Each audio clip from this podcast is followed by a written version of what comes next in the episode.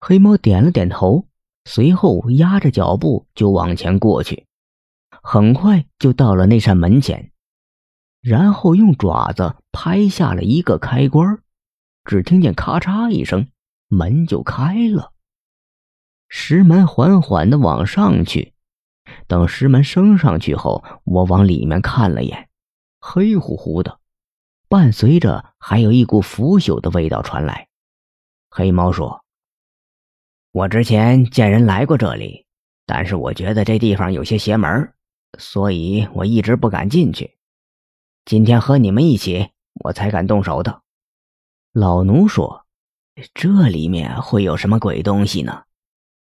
老奴说着话就往里面进去。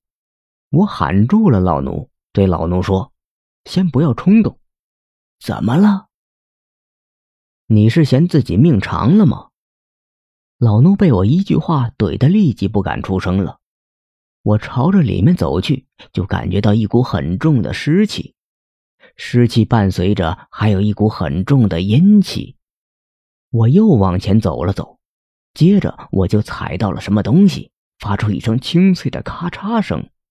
我低头看去，就看到了自己将骨头给踩碎了，死人骨头。我看了几眼。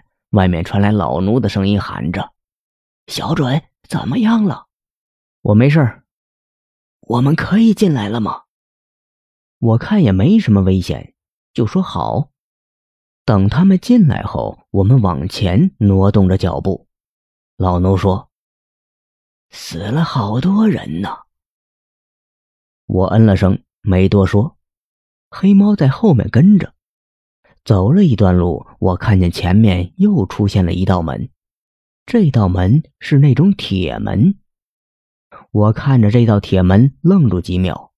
我问黑猫：“你进来过吗？”